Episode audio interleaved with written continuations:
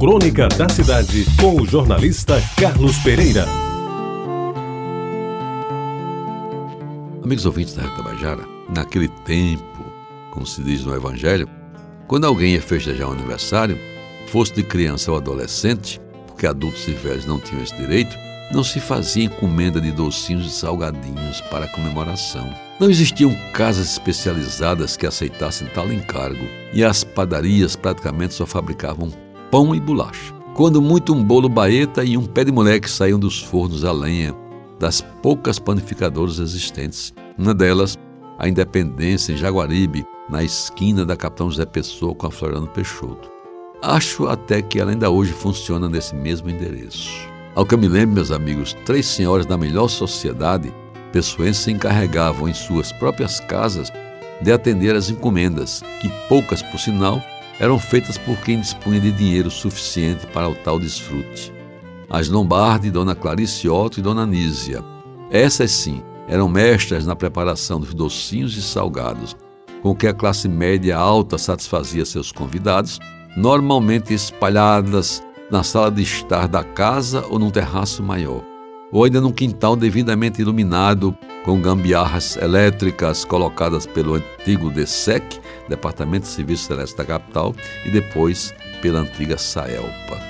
E amigos ouvintes, além do bolo confeitado quando não era feito em casa, os docinhos preferidos eram as uvinhas, os brigadeiros, os olhos de sogra e os indefectíveis pirulitos, que lambuzavam os meninos e davam um trabalho danado às mães para limpar aquelas boquinhas sequiosas. Dos salgadinhos, a memória manda lembrar as empadas, sempre famosas e prediletas, os enroladinhos de queijo, as coxinhas de frango, os pastéis de carne moída, os sanduíches de queijo de manteiga ou queijo prato e, naturalmente, os cachorros quentes, que respondiam pelo pedaço maior do mata-fome da maioria. Eram pãezinhos de face lisa, abertos ao meio, que com carne ou salsicha da Swift funcionavam como batem top, quando devidamente engolidos com grandes goles de guaraná sem ar ou dore. Às vezes pintavam uma Coca-Cola ou uma Fanta, mas isso já era um grau acima. E depois do parabéns a você, cortado o bolo distribuído em finas fatias, é que começava a distribuição dos salgadinhos, cachorro quente e docinho em porções bem regradas, a fim de dar para todo mundo. Nada de distribuir os doces salgados pelas mesas até porque recordo que a única mesa que existia era a grande mesa de jantar da casa, ao redor da qual todos os circunstantes se reuniam para o evento. Comido um pedaço de bolo, consumidos dois salgadinhos, dois docinhos e empurrado para dentro um copo de guaraná, estava na hora de ir embora.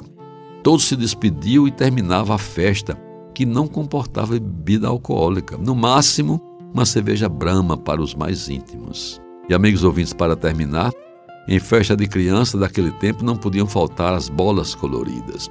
Vermelhas, azuis, amarelas, brancas e verdes eram enchidas com o sopro dos da casa, que de tantos fazer esforço às vezes terminavam com falta de ar.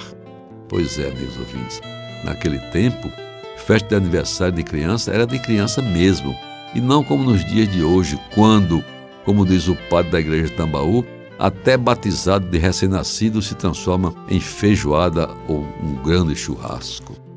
Você ouviu Crônica da Cidade com o jornalista Carlos Pereira.